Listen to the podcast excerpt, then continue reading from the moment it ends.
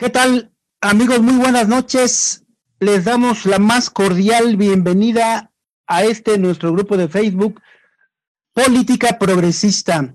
Nuevamente con ustedes, quedamos la semana pasada con un tema pendiente, pero antes de decirles, vamos nuevamente a darle la bienvenida a nuestros amigos que nos acompañan. Desde luego, comenzamos con Gonzalo Ballesteros, quien es expresidente del Instituto de Política internacional desde aquí, desde México, en Ecatepec. Hola, Gonzalo.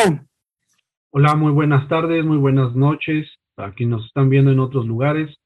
Les agradezco de nuevo la gran invitación que me hacen y es un gusto estar de nuevo con, con mis compañeros.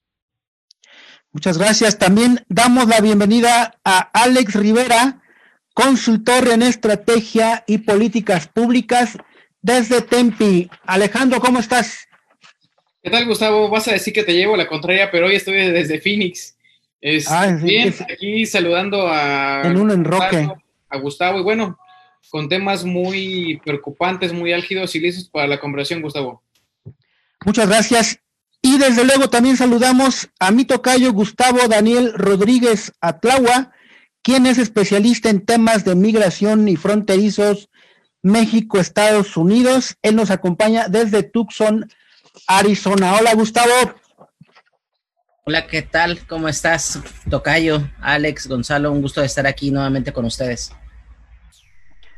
Pues muy bienvenidos todos, un abrazo virtual y muchachos, tenemos, decidimos en esta semana darle continuidad al tema que tratamos el jueves pasado, que es la importancia del cambio y al igual que la semana pasada esbozamos el tema que apenas comenzaba de manifestaciones en contra del racismo en Estados Unidos por la muerte de un ciudadano estadounidense. Y en lo que va de la semana han arreciado las propuestas, las protestas, perdón, y me apetece que comencemos con ese tema para desglosar qué fenómeno estamos viendo en Estados Unidos y si les parece, con ese punto arrancamos y nos dice Gonzalo, ¿cuál es tu, tu enfoque sobre este tema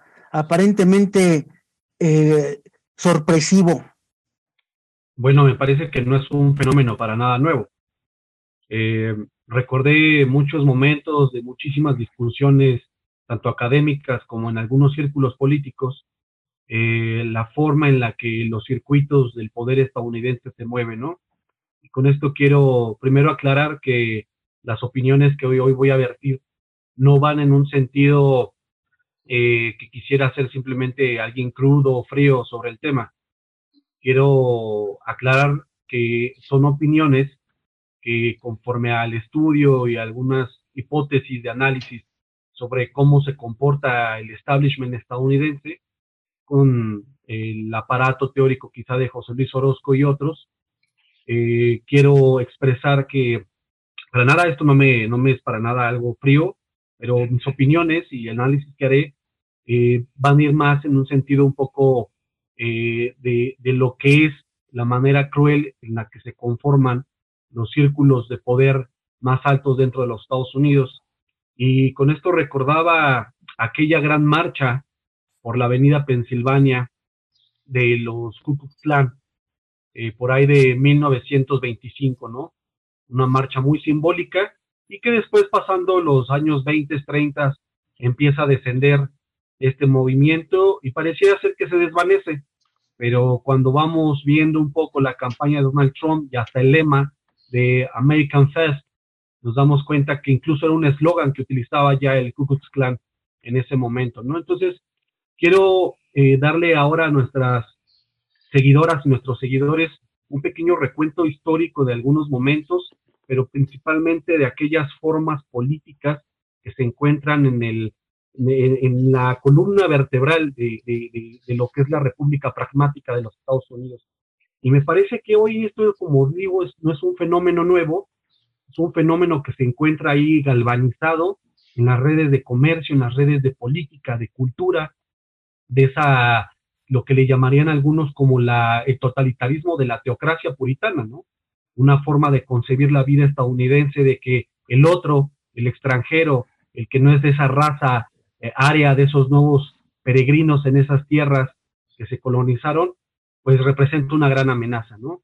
Y conforme han pasado los años, los siglos en los Estados Unidos, esto nunca desapareció, quizá con las luchas, el progreso de algunas luchas, eh, la batalla académica y política en muchos sectores, pues vino a darle libertades a lo que hoy conocemos como esta gran pluralidad que es la sociedad estadounidense, pero que nunca terminaron, ¿no?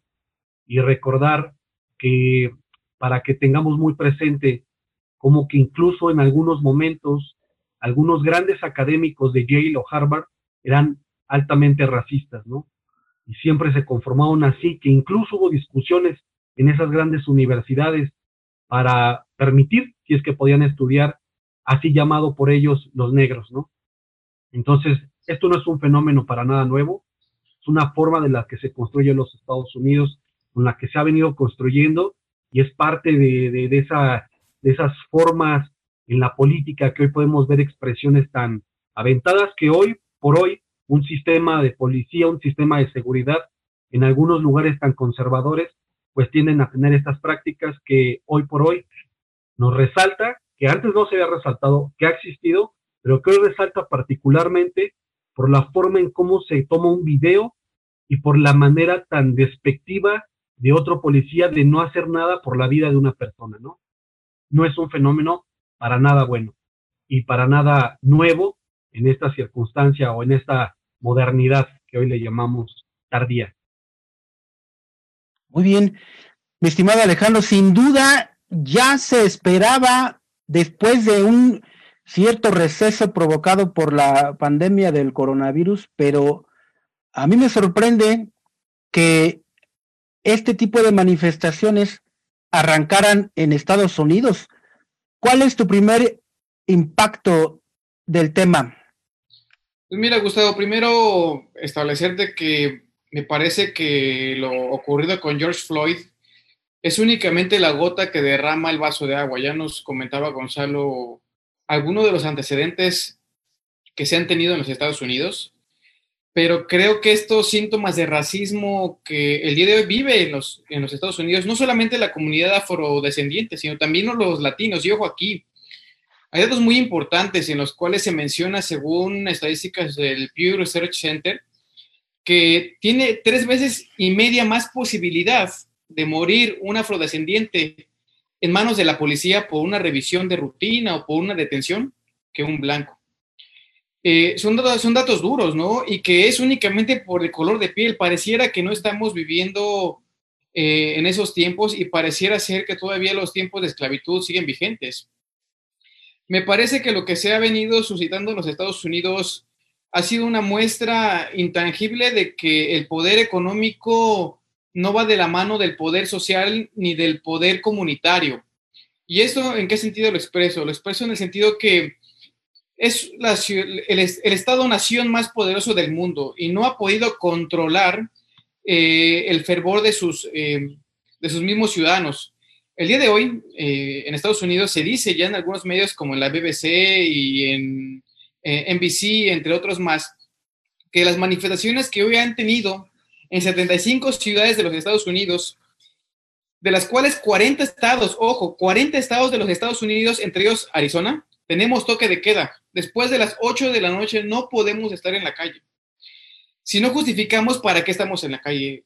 Entonces, se menciona que desde 1969, si no falla la memoria, que es cuando fallece eh, el expresidente eh, afrodescendiente, ay, ¿cómo se llama? Se, me fue el nombre. Eh, los últimos grandes disturbios en Estados Unidos se dieron en 1969. Y desde ahí para acá no ha habido una muestra como tal de tanta inconformidad por parte de la población. Entonces, esto nos habla, uno, de que ya los eh, estadounidenses están, no por considerar ese status quo que, les, que socialmente les, les conserva en la sociedad, y que hoy, ante la más mínima intención de inferioridad que le haga saber una autoridad, pues va a haber siempre quien vaya a, protestar. Eh, me refería a Martin Luther King, que desde que sufrió su, su terrible asesinato en el 69, si no me recuerdo, no había una muestra de tanta inconformidad como lo ha habido hoy con George Floyd. Entonces, creo que estamos frente a un escenario y si nos preguntábamos que el coronavirus va a cambiar la forma de ver la vida, no solamente en el mundo, sino en los Estados Unidos, me parece que este escenario en específico toma un realce aún mayor. Me gustaría también centrar no solamente eh, el tema a la comunidad afrodescendiente. Los latinos también en muchas ocasiones se ha reportado que somos víctimas de la excesiva vigilancia policial. Entonces, así como los afrodescendientes también tienen esta persecución por parte de las autoridades, también decirlo, que los mismos eh, latinos tenemos esta vulnerabilidad. Finalizo con este último dato. Se menciona que en el último año aproximadamente 1.252 personas afrodescendientes murieron por disparos. Esto aproximadamente da el cálculo que son 30 personas por cada millón de habitantes. La, la comunidad latina no se queda atrás. La comunidad latina fueron 877 personas. ¿Qué quiere decir esto? Que fueron 22 personas aproximadamente por cada millón de habitantes. Es decir, por cada 52 millones de habitantes, por cada 52 personas que son asesinadas en Estados Unidos, de esas 30, por cada millón de habitantes, 30 son afrodescendientes y 22 son latinas. Entonces, sí, eh, me parece que es importante el hacer hincapié a la comunidad afrodescendiente, pero también creo que por ahí se nos está yendo un pequeño hilo muy delgado, que es la comunidad latina, que no hay liderazgos en Estados Unidos que estén ponderando esto y que pareciera ser que ya nos acostumbramos como latinos a ser los invitados incómodos en este país y que a cambio de eso estamos conscientes de que vamos a aguantar cualquier tipo de atropelía, sobre todo porque mucha gente de nuestra comunidad, al no tener el dominio del idioma, pues aún nos hace más vulnerable, ¿no? Entonces, dejo ahí el tema para la discusión de mis compañeros. Me parece muy importante que también lo destaquemos y creo que también esto ha desatado ya ciertas manifestaciones también en estados como Jalisco y otras más, en la cual este efecto dominó se va gestando en otras partes del mundo. Muy bien, Alex. Mi estimado Gustavo, nosotros introdujimos este tema en el área de nuestra charla en la que hablábamos del cambio, precisamente como una de las actitudes o situaciones que tienen que desaparecer, es decir, el racismo, o dicho de otro modo, la supremacía blanca, la supuesta supremacía blanca. Sin embargo, a mí me sorprende que en estas manifestaciones eh, estén participando gente, vamos a decir, de todos los colores. ¿Cómo enfocaste tú esa respuesta? Sí, Gustavo, pues como ya lo mencionó muy bien Alex y Gonzalo, esto, este hecho del racismo policial que se pone de manifiesto eh, solamente nos deja en claro el racismo estructural que existe en este país y yo me atrevería a decir que en varios países del mundo y en varias partes del, del mundo porque es una discriminación étnico-racial que se encuentra eh, estructuralmente fundada en un orden social, con una relación de poder. Eh, hay que ser honestos, como dice Gonzalo, eh, vivimos en un mundo gobernado mayormente por blancos y las minorías son las que precisamente no son tomadas en consideración o son tomadas en consideración al último o simplemente se les pone un piso parejo sin tomar en cuenta que se necesita un sistema que sea más equitativo, que esto significa que tome en consideración las desventajas que tienen las demás eh, minorías que existen, eh, por ejemplo, en Estados Unidos, pues los latinos somos la primera minoría, seguida por los afroamericanos y finalmente los asiáticos, la comunidad asiática. Nosotros como minorías eh, siempre vamos a tener una, no vamos a tener un piso parejo siempre va a haber una inequidad, que eso es lo que precisamente este hecho desató, un grito desesperado por parte de la sociedad, de hartazgo, de ya no soportar eh, lo que pasó, porque no es un hecho aislado, ha sucedido en varios estados eh, durante, como ya lo mencionaron mis compañeros, durante muchos años, eh, viene desde la esclavitud, la segregación, eh, y los actos de racismo que se manifiestan en todas las instituciones y en todas las desigualdades que viven estas minorías. Es muy triste, a mí realmente eh, me pega mucho porque yo mismo he sido víctima de, de, racismo, entonces es un tema que no quiero dejar en claro, no es exclusivo de los Estados Unidos, en varios países de Latinoamérica también lo tenemos, solamente que no se quiere ver y en varias partes del mundo también. Y es por eso que las manifestaciones tuvieron eco también en otras partes del mundo, e inclusive en Asia, en Japón hubo manifestaciones. Entonces, es realmente un grito por el reconocimiento de las minorías y en este caso del maltrato que ha eh, vivido la comunidad afrodescendiente desde siempre.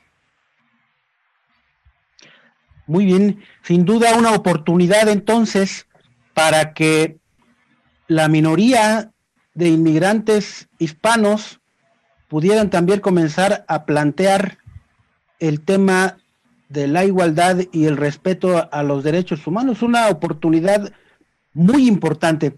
Y esto me lleva a recordar que una de las reacciones que más avivaron las protestas y, la, y el rechazo mundial fue la, el, semblante, la reacción del presidente Donald Trump, que lejos de asimilar el problema y abordarlo de manera creativa, lo aviva más sacando al ejército a las calles y estableciendo, ordenando que se establezcan toques de queda en varias ciudades, lo cual me lleva a pensar que juntas las minorías bien podrían poner en riesgo el tema de la elección para el presidente vecino del norte.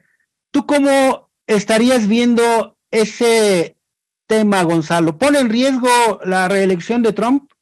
No, definitivamente no la pone en riesgo. Porque, porque los circuitos igual del establishment estadounidense no se sienten eh, amenazados por una serie de manifestaciones que son muy importantes por eso repito, no quiero sonar como que no fuese importante, pero me parece ser ahora un poco más frío en este sentido, porque a veces se romantiza que cuando vemos miles de personas allá a la calle, un tema cambia de la nada. Ustedes recordarán cuántas veces en México nos hicieron marchas monumentales y no cambiaba nada, hasta que no había una organización política. Y aquí refuerzo la idea de mis dos compañeros y al final lo que ha faltado es organización, liderazgos que realmente se planteen.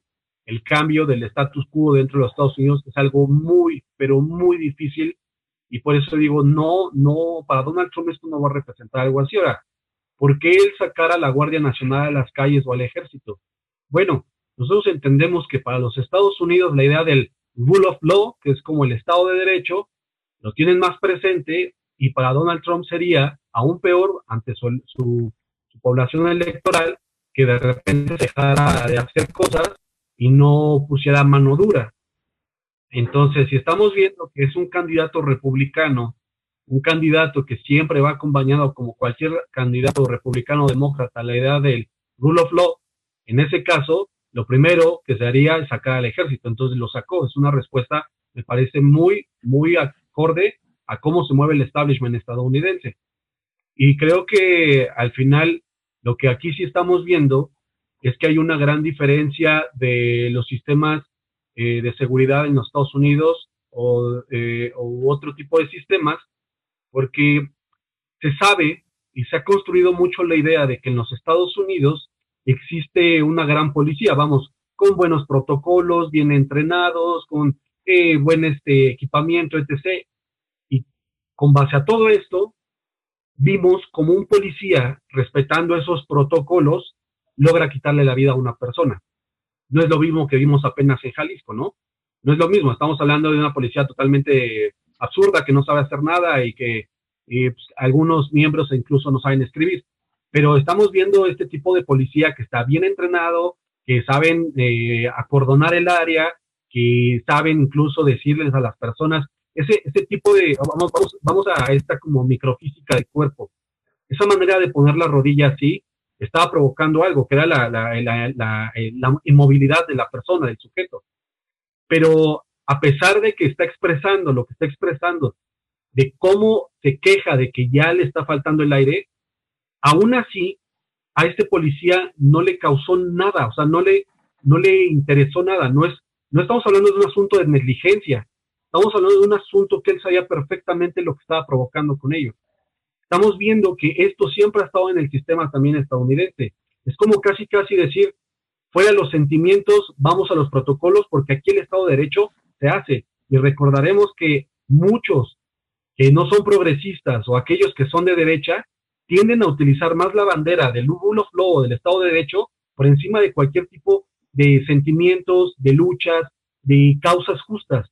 Entonces me parece que es algo también muy interesante de analizar porque de nuevo nos revela, es una de las grandes caras que tiene ese crisol llamado Estados Unidos en su sistema político, económico, cultural, de esa manera de actuar donde no importa a nadie, sino simplemente que se haga valer la ley, esa idea del sheriff que actúa como debe de ser, ¿no? Muy bien, mi estimado Alejandro, sin embargo, pareciera ser que hay unanimidad de todos los sectores estadounidenses de rechazar esas políticas. ¿Coincidirías tú en que no hay riesgo de perder la reelección para el presidente norteamericano?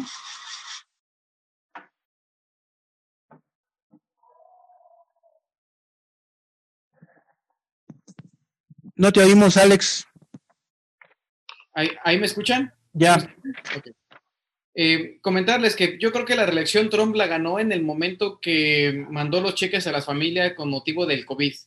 O sea, en ese momento, en el, en el momento en el que tú ves en tu buzón de tu casa un cheque del Estado de decir, no estás solo, yo gobierno, estoy contigo para apoyarte en ese tiempo difícil, me parece que en ese momento Trump ganó las elecciones y ya el trámite que se haga electoralmente a finales de año va a ser un trámite administrativo. Me parece importante y creo que ni siquiera los políticos estadounidenses lo han visto. Hay un gran nicho de oportunidad en relación a la comunidad latina. Insisto mucho, la comunidad latina y el peso importante que tiene en ese sistema político.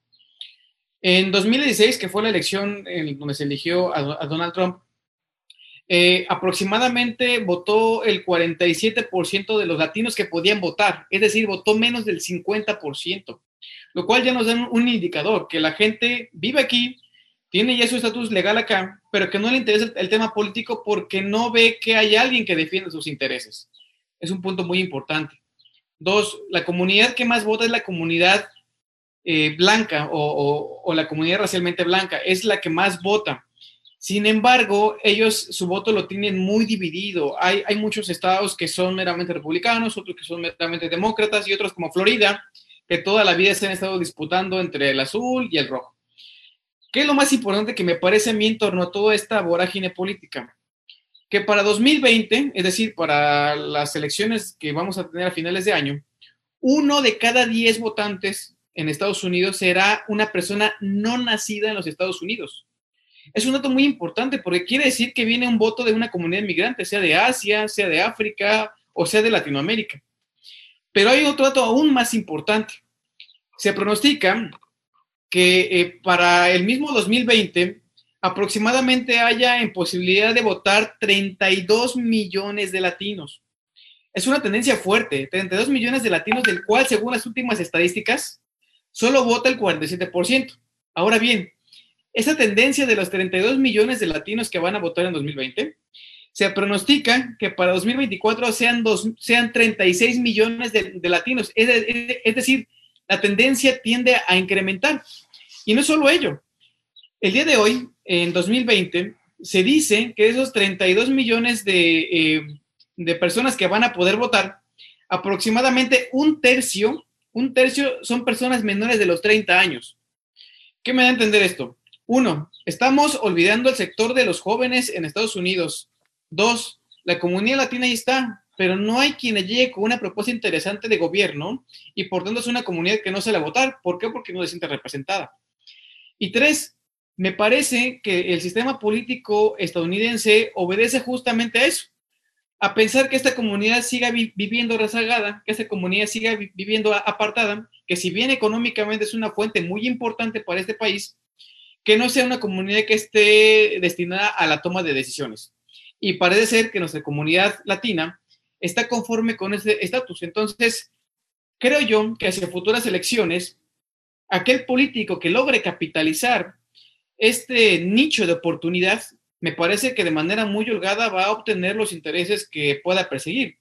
Y creo que también en nosotros, Gustavo y un servidor que nos encontramos en Estados Unidos, recae esa responsabilidad de ir activando aquellos liderazgos latinos para que en un momento dado todas aquellas políticas coercitivas que vengan desde los sheriffs, que vengan desde los alcaldes, que vengan desde los gobernadores, digamos, oye, aquí hay una comunidad latina que no respalda la manera en la cual estás tú trabajando. Entonces, creo que nos falta trabajar mucho, nos falta organizarnos y respondiendo expresamente a tu pregunta, Trump ya firmó su reelección, Trump no va a tener ningún, ningún susto. Por ahí se dice que la esposa del expresidente Obama se va a sumar a la campaña de Joe Biden. Yo creo que ni de esa forma les alcanza. Yo creo que si este tema de George Floyd no lo capitalizaron como pudieron capitalizando siendo eh, correligionarios afrodescendientes, me parece que no hay otro mecanismo, el tiempo no les va a dar. La gente está conforme con Trump e inclusive los mismos latinos están de acuerdo con Trump. Entonces, me parece que los escenarios ya están dados y creo que el día de hoy esa soltura que tiene Trump a el obligar a los gobernadores a los toques de queda responde a que él sabe que va a llegar a las elecciones totalmente suelto y totalmente con una ventaja que ya va a ser totalmente irreversible. Muy bien, mi estimado Gustavo, entonces parece ser que sería inevitable una reelección de Donald Trump. Si es así, ¿tú cuál crees que sería la repercusión en la relación binacional? No considero que sea inevitable. Si me hubieran preguntado antes de la pandemia, de la crisis económica, de la cantidad de, de los millones de personas desempleadas en los Estados Unidos, yo te respondería igual que mis compañeros. Yo sí creo que hay una posibilidad, eh, como lo menciona Alex, son, muchos factores los que van a influir. Evidentemente el tiempo está en su contra, pero si nos vamos a los datos duros, las minorías juntas no alcanzan para ganar una elección. Eh, la comunidad blanca son 66% de las personas que pueden votar. Entonces, con que voten toda la comunidad eh, blanca en favor de Trump, pues ganaría. Aunque como ya también mencionó Alejandro, pues sabemos que es una comunidad dividida. Aquí lo que va a apostar eh, el gobierno es precisamente como ya lo hizo declarando Antifa como una organización terrorista, nuevamente a utilizar el miedo en su, en su favor, en eh, infundir en la comunidad blanca el miedo de que se está transitando hacia un socialismo, que se está transitando hacia eh, la anarquía, lo cual, eh, bueno, eh, las acciones que ha tenido Antifa al vandalizar, al robar, pues no son de mm. ninguna manera justificable y no tienen nada que ver con las protestas pacíficas que se están dando por el racismo sistémico. yo creo que existe una pequeña posibilidad de que si tengan un susto, no sé si les vaya a dar, es, muy difícil, realmente es muy difícil, y sobre todo porque no hay un político eh, hasta este momento que pueda representar y unir a esas minorías y a esa parte de la comunidad blanca que se encuentra indecisa o que no necesariamente son republicanos. No existe alguien eh, con el suficiente poder como para generar ese cambio pero de que se va a dar un susto, eh, es seguro. Y esto sí también puede influir, a lo que me preguntabas, a la relación con México. Como sabemos, eh, pues este presidente siempre recurre al miedo de la población para crear sus políticas y yo creo que lo va a seguir haciendo y va a seguir jugando con México eh, con bloquear comercialmente, con declarar al narco como igual como organización terrorista como lo ha hecho anteriormente, es parte de su de su forma de gobernar. Lo que yo realmente esperaría con todo esto es que se sienten las bases para que en un futuro gobierno pueda haber una transición hacia un gobierno que sea más equitativo, que, que tome en cuenta todos los factores de la sociedad. Muy bien. Sobre este tema, muchachos. Eh, miren, eh, yo estoy un tanto decepcionado porque yo también creía que una parte del cambio podría ser que los sectores minoritarios pudieran impactar en la elección venidera, pero tal parece que no va a ser así. En, en tal caso, ¿qué desenlace van a tener estas protestas, mi estimado Gonzalo? Bueno, eh, eso sí es un poco difícil poder decirlo porque no me gustaría aventurarme a, a no tener esperanza en lo que está sucediendo allá. Creo que puede haber dos escenarios. Uno es que al paso del tiempo, con el momento de llegar a la elección, todo esto vaya descendiendo y bueno, no quede, quede en algunas protestas de templete, ¿no? A mí siempre me han molestado ese, tipo de protestas porque llegan al templete, gritan muchas cosas, se dicen mil cosas, se desahogan, parece una válvula de escape, pero no pasó nada, ¿no? Eh, ejemplo claro, Sicilia, aquí en México. Eh, miles y miles de personas marchando, ahora sí, los miles y miles marchando, y de repente se llega a un lugar donde solo se dice, eh, vamos para adelante, y no ocurrió nada, ¿no? Para él, obvio para él, porque no se estaba pensando de manera estratégica. Pero si lograran organizar una agenda política en la que se piense a futuro con ciertos candidatos, pensando que puede cambiar un poco, un poco el sistema estadounidense para que partidos como el demócrata y el republicano pasen a ceder a un nuevo partido, que me parece también algo muy alocado, no lo veo para nada en el corto ni mediano plazo, pero qué tal para el largo plazo la existencia de otro partido que pueda poner en reto a estos dos partidos, decir, bueno, hemos aparecido y no me estoy, no estoy hablando de que el Tea Party también juega este, no, estoy hablando de que un partido muy fuerte con eh, manifestaciones de distintos sectores políticos y sociales que puedan llevar a una candidata o un candidato a la presidencia, hablando quizá como dentro de 15 años, ahí hay posibilidades de que este fuego se pueda ir acumulando para esos años. Pero lamentablemente no lo veo al corto plazo y sería de nuevo romantizar las luchas sociales en el sentido de que, bueno, sí, salgan a las calles, pero no ocurre nada. Todos recordamos también en el momento en el que se dieron las protestas de Wall Street. Y bueno, sí aparecieron candidatos. Quizá hoy el ex candidato que más conocemos, eh, que estuvo en contra o que ha estado en contra, sabemos lo que pasó y que bueno, al final pues ya no quiso ser candidato, pudo recoger un poco de eso y, bueno, metió a, una serie de jóvenes a lo que era la lucha, ¿no? Pero después de eso ya no ocurrió más. Entonces, es también como un ejemplo de decir, no puede quedar solo en una manifestación de templete, tiene que haber una agenda política. Y si queremos un escenario positivo de ello, se tiene que realizar y pensar crudamente que esto no va a suceder al corto plazo. Eh, por lo mientras, a la par de los Estados Unidos, dentro del gobierno de los Estados Unidos, me parece que hoy se están planteando también otras cosas. Por ejemplo, no, no dudo que los demócratas, terminando la segunda administración de Trump, vayan a ser los ganadores y apuesto totalmente todo lo que sea, más que pase un gran evento a nivel internacional que necesite ser justificado, eh, que llegue otro republicano para tomar las riendas del gobierno, estoy seguro que si no pasa eso, va a ganar una demócrata o un demócrata utilizando la fuerza de ahora. Muy bien, mi estimado Alejandro, al parecer pintaría bien el panorama para México, puesto que yo no veo que esté muy incómodo el presidente mexicano con Donald Trump. ¿Tú cómo lo verías? Pues mira, primero contestando un poquito lo que le preguntabas a Gonzalo, quisiera ser un poco ácido.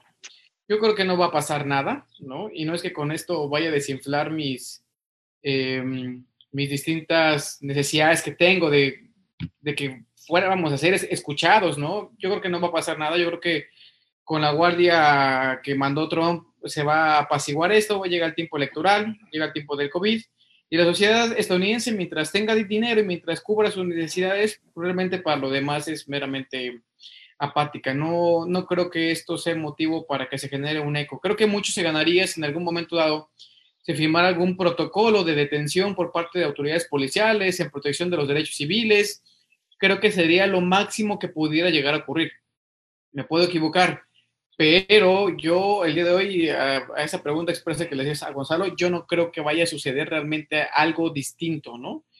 Y en relación a, lo que mencionabas del presidente mexicano, bueno, yo veo que eh, el presidente Andrés Manuel López Obrador eh, está nadando de muertito en, últimas fechas, ¿no? Parece ser que ya gran parte de la estructura de gobierno la soltó al sector salud, ¿no? Ahora el que brilla es el subsecretario Gatel, es el que todas las tardes hace sus conferencias, y Andrés Manuel está también un poco más hacia atrás, replegado, ¿no? Ha sido objeto de duros señalamientos, no solo desde ahora, sino desde 2006. Entonces creo que también se está tomando un respiro, al igual que el canciller, para que en un momento dado regresen un poco con más fuerza, ¿no? Y hoy están dándole este protagonismo a, a y al sector salud, que por los temas que se vienen trabajando, pues es de mera necesidad, ¿no? Yo creo que Andrés Manuel está muy, muy cómodo con este escenario.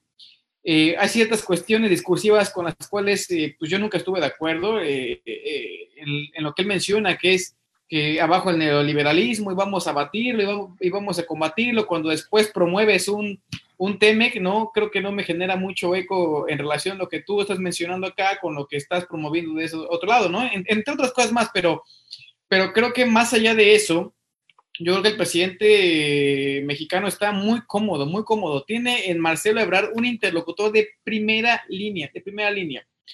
Marcelo Ebrard tiene eh, múltiples facultades para mandar un mensaje de texto y resolver un, un, asunto de carácter binacional que en otras administraciones nos tomara, nos tomaría, perdón, este, mesas de reunión y de acercamiento. Él con un mensaje de texto, estoy seguro que puede destrabar muchas cosas este, en la Casa Blanca. Entonces, creo que ese gran alfil que hoy tiene Andrés Manuel lo ha usado de muy buena forma y creo que se siente muy cómodo. No es necesario que el presidente hable inglés porque tiene un buen interlocutor y me parece que ya cuando llegan los temas con Andrés Manuel y cuando llegan con Trump, pues tanto Kushner por el lado de Estados Unidos como Marcelo por el lado de México, pues ya tienen planchadito, ¿no? Entonces ya llega la propuesta arriba, planchadita con el visto bueno y pues todos vamos este, hacia adelante y sin ningún problema. Entonces, me parece que por ahí la senda va bien.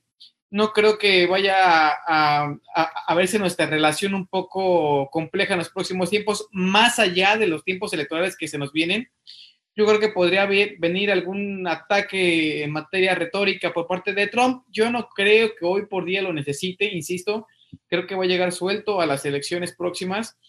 Yo más bien creo que va a seguir con su propio discurso nacionalista, proteccionista, del Make America Great Again, y yo no creo que por ahí vaya a hacer otra cosa más. Con eso le, con eso le alcanza, con, eso le sobran y creo que quedando Trump también creo que gana México, ¿no?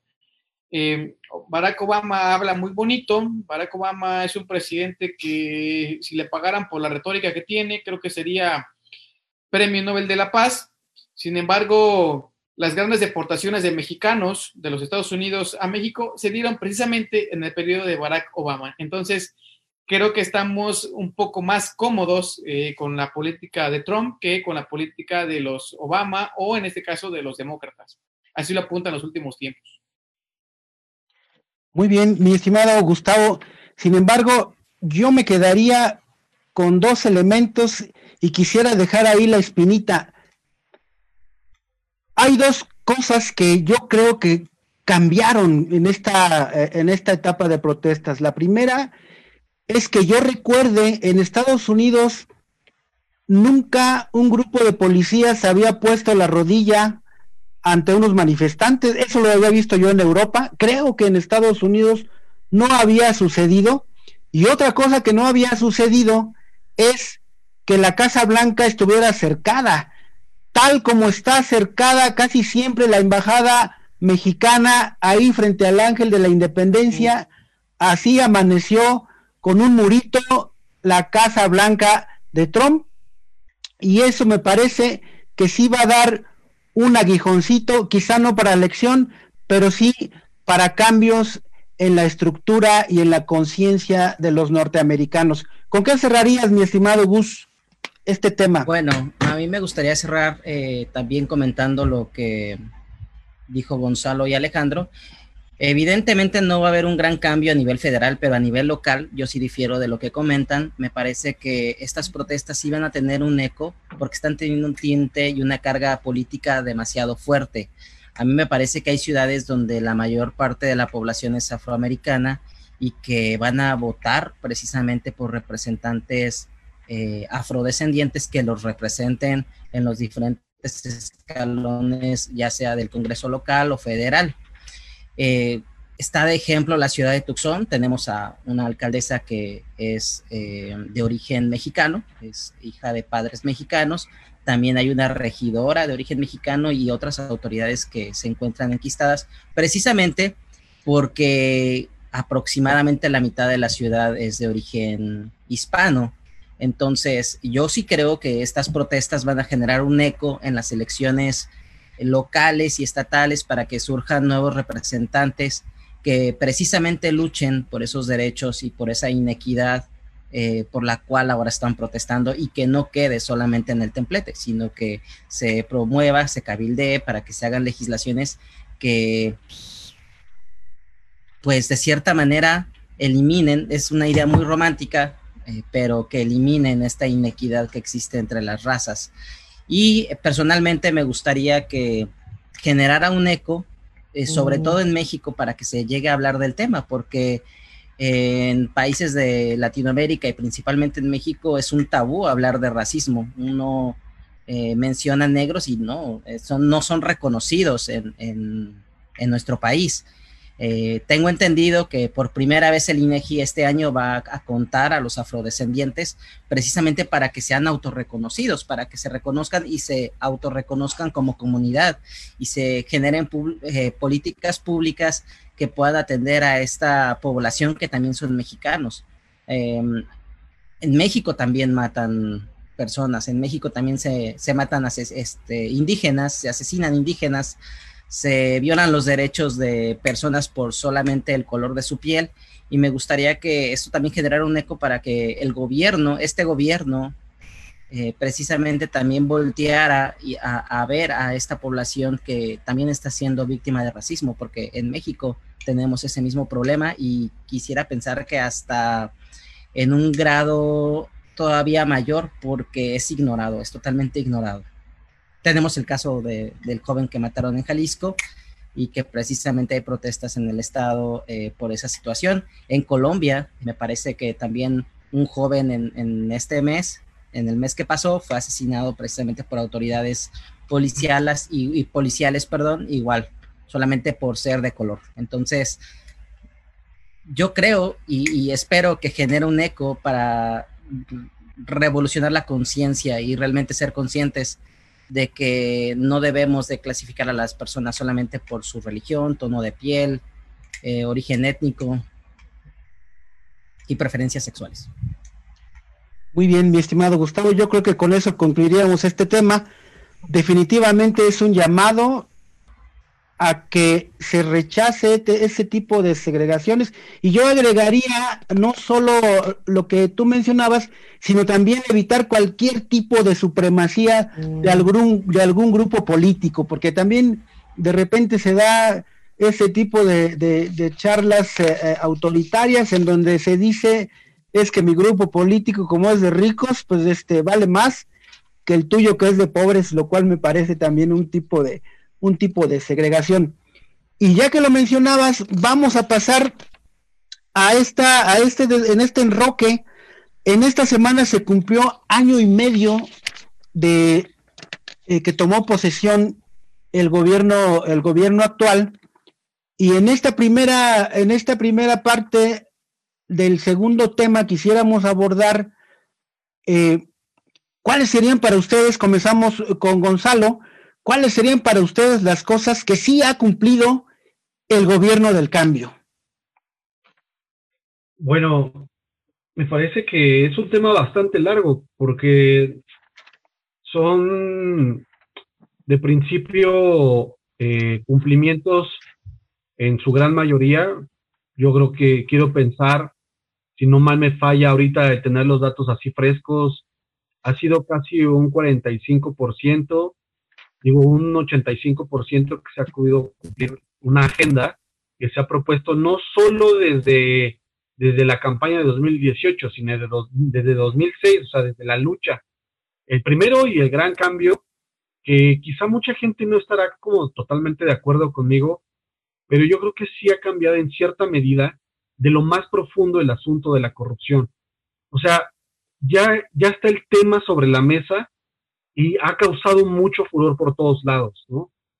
Creo que hoy se toma mucho en cuenta qué tipo de personalidades son extremadamente corruptas, pero extremadamente corruptas y, y, y tienen desde ahí como un, un, este, una mira con la que uno empieza a medir ya el gobierno. Creo que lo de antes era de, es corrupto, pero bueno, va a llegar y, y entonces lo dejabas pasar. Pero hoy ya te lo preguntas, te indignas y hay mucho por hacer para cambiar ese tipo de circunstancias. Me parece lo segundo, como de manera muy este, eh, simbólica, es el asunto de tener un gobierno altamente recaudador, altamente ahorrador, una república que se ha dedicado realmente a no despilfarrar nada de dinero, a tratar de hacer una gestión como debe de ser de un gobierno, de una austeridad republicana, que si ustedes no mal recuerdan, por ahí de la crisis del 2008, pensando por ahí 2009, recuerdo mucho a Vladimir Putin y su gobierno haciendo una serie de acciones un poco parecidas a la del gobierno mexicano, pero la del gobierno mexicano ahora sí la llevó incluso, a más, eh, recortando en distintas áreas. Puedo hablar principalmente, por ejemplo, de experiencia propia, el Senado. En el Senado estaban acostumbrados a viajar, a viajar, por ejemplo, toda la familia. Si un senador decía, bueno, yo tengo un asunto que ir a ver a Japón, no importaba si había agenda, solo con una invitación, se llevaba toda la familia, hacían gastos, pero hasta de lo más absurdo, y hoy eso ya no ocurre, ¿no?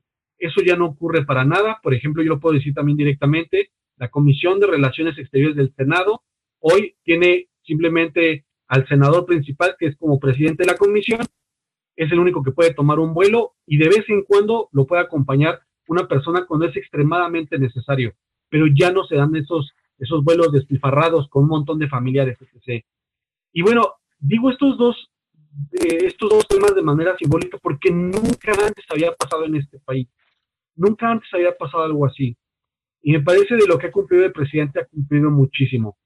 Principalmente, y cierro con esto, haber rescatado el petróleo mexicano, que era un tema que si me preguntan hace dos años, yo lo veía totalmente perdido. Me acuerdo de las discusiones con profesores como John Sachs Fernández o incluso eh, legisladores a quienes también yo los veía como de esto ya está perdido, o sea, ya se cedió todo el petróleo y hoy, hoy ha sido rescatado y hoy por hoy se está construyendo una refinería. Entonces, esos tres puntos simbólicos me parecen altamente importantes, indicativos de que el presidente ha estado cumpliendo y va a cumplir.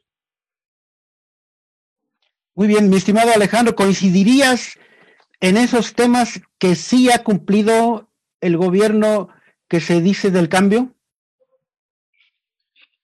Pues hay diversos temas. Yo el tema del petróleo ya lo había expresado en diversas charlas. La realidad es que no me, no me parece que realmente sea una, un motivo de discusión en, este mismo tiempo, ¿no? Yo creo que el tiempo del, del, petróleo ya pasó. Yo creo que el poner refinerías y destinar recursos a las refinerías en relación a los diversos pendientes que tenemos como nación me genera mis reservas. No digo que esté mal, sin embargo, creo que en cuestiones como salud, como tecnología, como equipamiento de escuelas, como becas a jóvenes, becas para aquellos que desean poner sus primeros negocios. Creo que es ahí donde se tiene que invertir porque al final del día, si tú inviertes en, tu población, en, tu base, esos a, la vez van a generarte empleo y se va a hacer un comercio local chiquito y entonces van a intercambiar bienes y servicios y es como todos van a empezar a salir adelante, ¿no?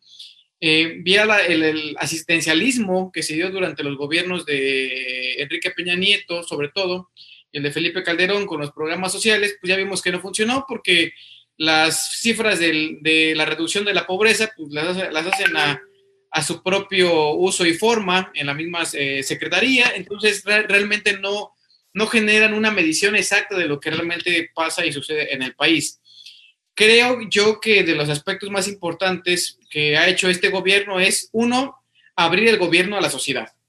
Es un gobierno abierto que cualquier persona que se acredite bajo algún medio alternativo puede inclusive acudir a las 7 de la mañana a preguntarle cualquier inquietud al presidente. Eso no había sucedido antes, ¿eh? Antes había la censura, antes había el chayote. Hoy ese tipo de mecanismos ya no existen y es un gobierno totalmente abierto para el pueblo. Y eso creo que para mí es de los eh, ejemplos más eh, vivos bajo los cuales yo puedo decir que este gobierno, al menos en ese aspecto, ya está mostrando un cambio, ¿no? Ya está, ya está mostrando una apertura, ya no censuran, ya no lo que pasó con Carmen Aristegui en el gobierno pasado, no, no nos vayamos más lejos. O sea, es un gobierno totalmente abierto a la crítica y vaya que crítica a este gobierno ha habido bastante. Eh, otro aspecto que también creo que el presidente ha, cumplido es, bueno, el, esquema del, famoso Tren Maya, ¿no? Que fue uno de sus proyectos másters de campaña. Creo yo que eh, el país como tal, y lo he mencionado en charlas anteriores, está en deuda con el sur. hemos tomado lo mejor del, sur, lo mejor de la tierra, lo, mejor de sus eh, productos y creo que no le habíamos retribuido de esta forma a ellos, ¿no? Entonces creo que el Tren Maya va a ser un proyecto que va a detonar eh, gran parte del, comercio y de la producción de insumos en la zona sur, que dicho sea de paso, es, la zona más marginal que tenemos en el país, ¿no? Y creo que también va en camino a otros proyectos. Me parece que la puesta en marcha de las becas a enfermeras, si no mal recuerdo, por ahí vi una nota, creo que eso también nos dice que este gobierno, más allá de que no lo tenía en el script inicial como una plataforma de gobierno, el hecho de la salud ya se convierte en una prioridad para este gobierno, independientemente de que mañana encontremos la cura para el COVID y, que mañana ya seamos una población libre de COVID, tenemos otros pendientes que durante muchos años los postergamos, la obesidad, la diabetes y otros eh, mecanismos más que en países como Cuba y que por ahí veo algunos amigos de Cuba que nos están viendo ahorita en, vivo, tienen mecanismos de prevención, mismos que en México son limitados, son de poco acceso y cuando son de poco acceso y tenemos acceso a ellos, no les hacemos caso, ¿no? Pasa el de los tamales, pasa eh, que la noche hay que cenarnos un, tamalito, vamos a cenarnos un pan dulce, entonces no tenemos esa cultura realmente, nosotros como mexicanos, de eh, comer sanamente. Entonces creo que lo que hizo el COVID al menos en México, es plantar esa semilla para que se le invierta más recursos al sector salud. Y el invertirle más recursos al sector salud, por ende, nos va a obligar a que se destinen más recursos a la investigación, a que se destinen más recursos a la ciencia y a la tecnología, y a que poco a poco las universidades que están enfocadas a lo mejor en un enfoque más de ciencias sociales, abran un poco más el, cupo y abran un poco más estos escenarios a carreras eh, con ciencias duras, ¿no? Que en un momento de vulnerabilidad, bueno, hay especialistas de primera mano mexicanos que puedan hacer frente a lo que vaya a suceder. Recordemos, esta nueva normalidad, como la han decidido llamar en México, es un escenario al que tenemos que acostumbrarnos. Hoy se llama COVID, mañana no sabemos, cada día surgen nuevos eh, viruses y, surgen nuevas pandemias, entonces no sabemos realmente qué a qué nos vayamos a enfrentar próximamente. Entonces tenemos que estar listos, preparados y con la sociedad mexicana lista para poder hacer frente a cualquier situación que se nos venga en los próximos años. Muy bien, mi estimado Gustavo, para ti, ¿qué rescatarías de lo hecho por este gobierno en este año y medio? A mí lo que me gustaría recalcar es precisamente lo que sucedió apenas con el operativo Agave Azul, en el cual el gobierno, a través de la unidad de inteligencia financiera, le asestó un golpe muy fuerte al crimen organizado, a los miembros de, del crimen organizado, eh, específicamente el narcotráfico, congelándole aproximadamente unas 1.939 cuentas bancarias con ayuda de la DEA. Esto da o pone de manifiesto precisamente el, la forma en que este gobierno está atacando al narcotráfico, que ya no es con violencia, porque sabemos perfectamente que violencia genera más violencia. Lo dejó claro en el Culiacanazo cuando decidió actuar de otra manera, eh, poner eh, por encima las vidas de la población eh, en vez de irse por el objetivo. Y pues también pone de manifiesto que hay maneras más inteligentes de cortarle eh, los recursos a estas organizaciones que precisamente de allí es donde compran armas, donde tienen a gente trabajando para ellos, donde finalmente sacan todo para poder eh, estar operando. Entonces, en mi parecer, es un movimiento muy inteligente, deben de seguir en esta línea.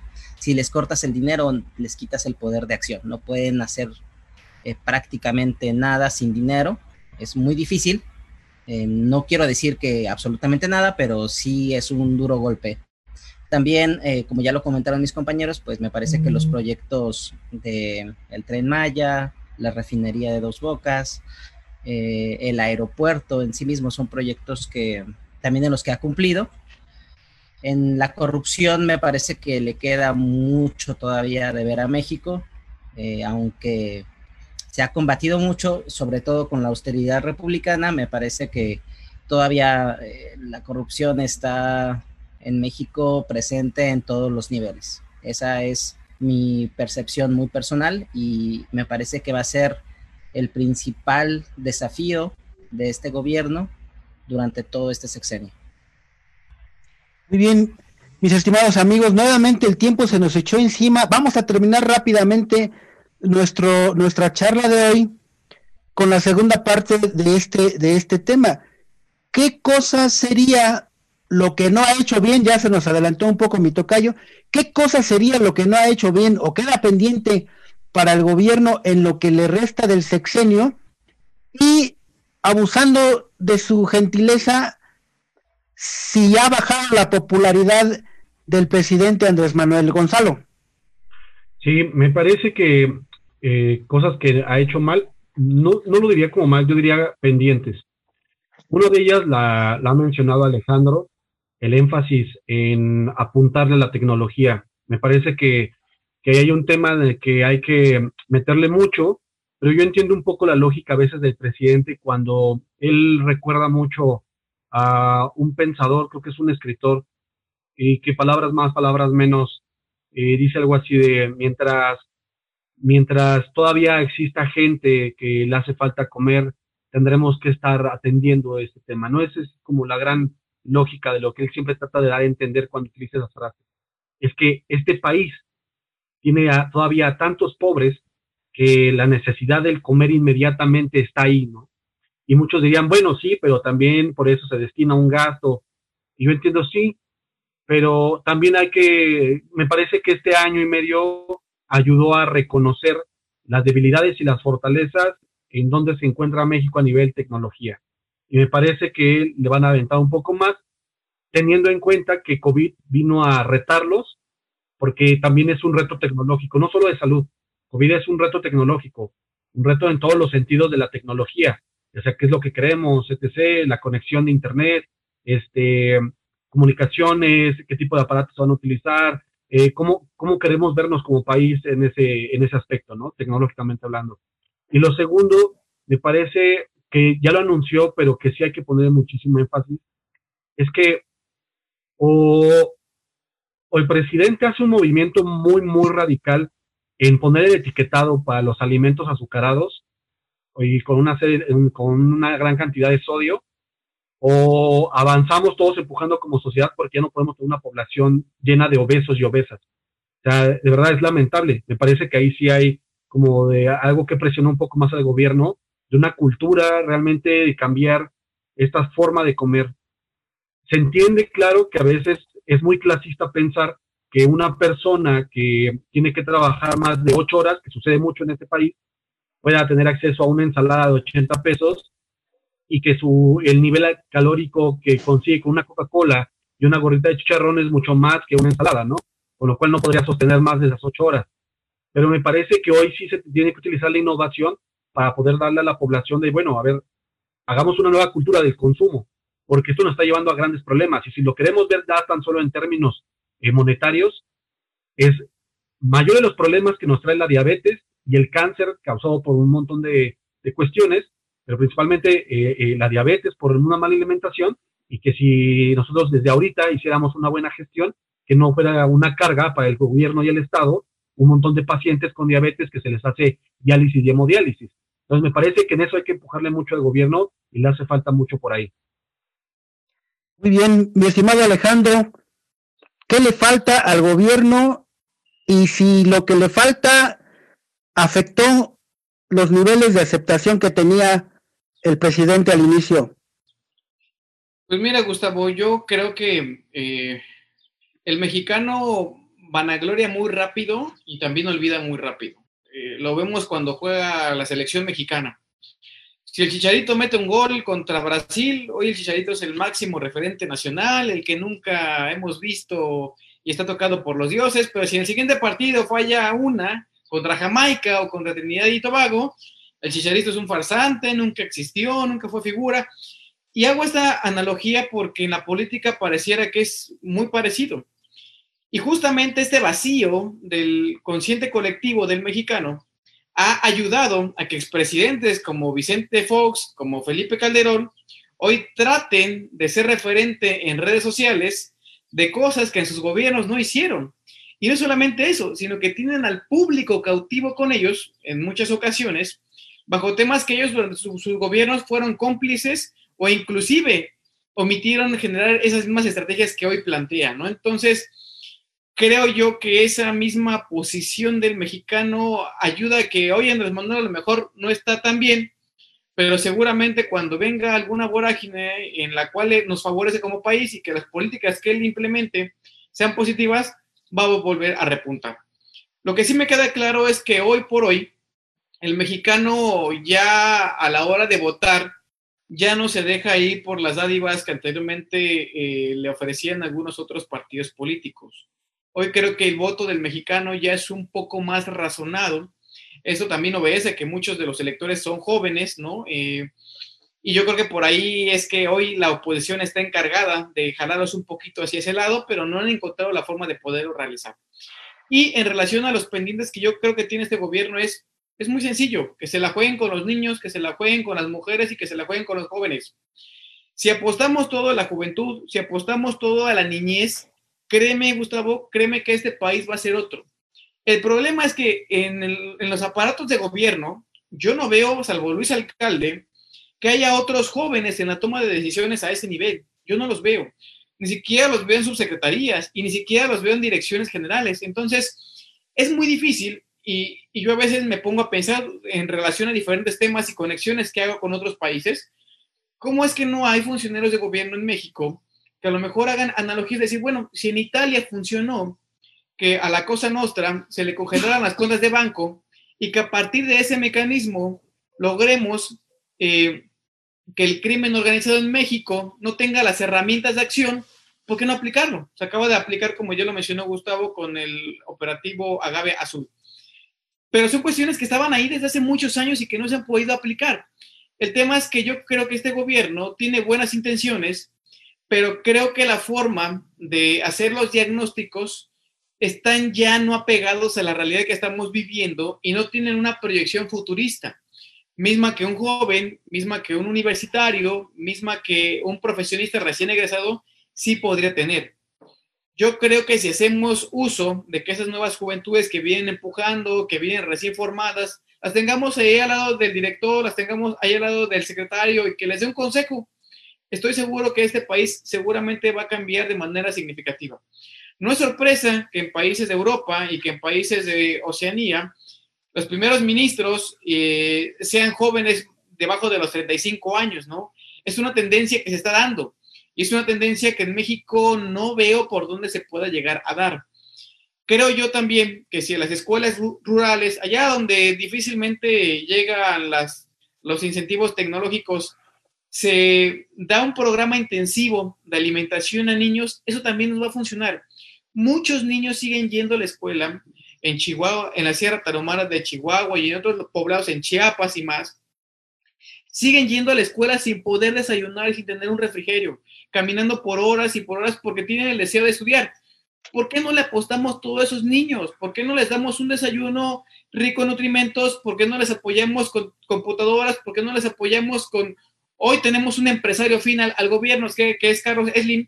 ¿Por qué no le pedimos a Carlos Slim que llegue a esos eh, rincones del país, que se les provee de tecnología para que los jóvenes tengan acceso a estos medios de comunicación, para que los jóvenes puedan investigar, para que los jóvenes se puedan formar más allá de la, de la distinta educación que tengan en, aulas. Creo que es donde tenemos que apostar. Sin embargo, la mentalidad de quienes hoy están en el gobierno no les da para generar estos eh, análisis futurista de decir, tenemos una población que estamos dejando ir y que va a ser una carga en, un futuro.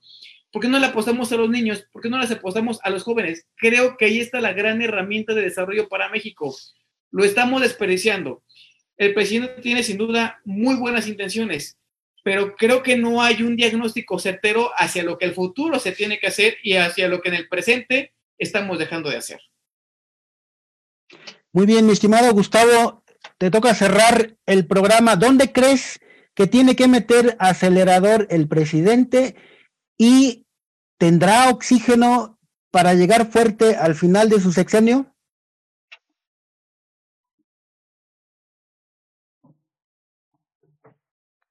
Se te cortó el audio, Gus. Una disculpa.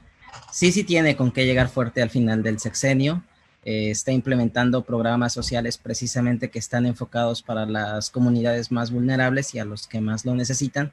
El problema, como ya lo mencioné, sigue siendo que en, todo el, en toda la administración pública sigue habiendo todavía actores, tanto políticos como administrativos, que siguen siendo corruptos, que de cierta manera eh, le ponen el pie a las políticas implementadas por el gobierno. Es un tema pendiente porque uno, como ya lo dijo Alex, puede tener las mejores intenciones del mundo y puede comenzar a avanzar, pero si a cada paso que das te, encuentras con piedras, con que te meten el pie, pues es muy difícil que realmente se llegue al objetivo. Me parece que sí tiene la idea clara, eh, también con, pero pues necesita ponerse las pilas y realmente implementar, como ya lo dijo también Alex, eh, que en todas las secretarías haya jóvenes que precisamente tienen la energía, el conocimiento para poder apoyar y impulsar al gobierno a realizar estas acciones. Em, en lo personal veo en las secretarías, no voy a decir los nombres, pero veo en varias secretarías a titulares pues ya muy grandes que son prácticamente solamente de adorno, a mi parecer, y que necesitan oxigenarse. Son muy pocos los secretarios que los veo activos todo el tiempo. Hay secretarios que todo este tiempo yo no los he visto. Entonces, me parece que es un tema muy pendiente y evidentemente le va a generar un retraso en esta política de cambio que se quiere implementar. Necesita oxigenar al, gobierno con precisamente con, gente eh, joven y capacitada. Muy bien, mi estimado, también coincidiría en que uno de sus, de sus lados flacos, ya lo desglosaremos más adelante, el presidente está fuerte, pero yo creo que su gabinete efectivamente tiene lados muy flacos y desafortunadamente se nos vino nuevamente el tiempo encima, muchachos. Les agradecemos a todos los que nos acompañaron en el Facebook. Nos estaremos viendo la próxima semana. No leímos los nombres de los que nos han regalado su comentario. Sigan metiendo su comentario, críticas, ah, felicitaciones, desacuerdos. Todo es posible en la conversación pública y aquí los esperamos. No sin antes, eh, eh, nos despedimos, no sin antes recordarles que en la Ciudad de México seguimos en semáforo rojo, en muchos estados del país también sigan conservando la sana distancia y nos vemos el próximo jueves. Hasta luego.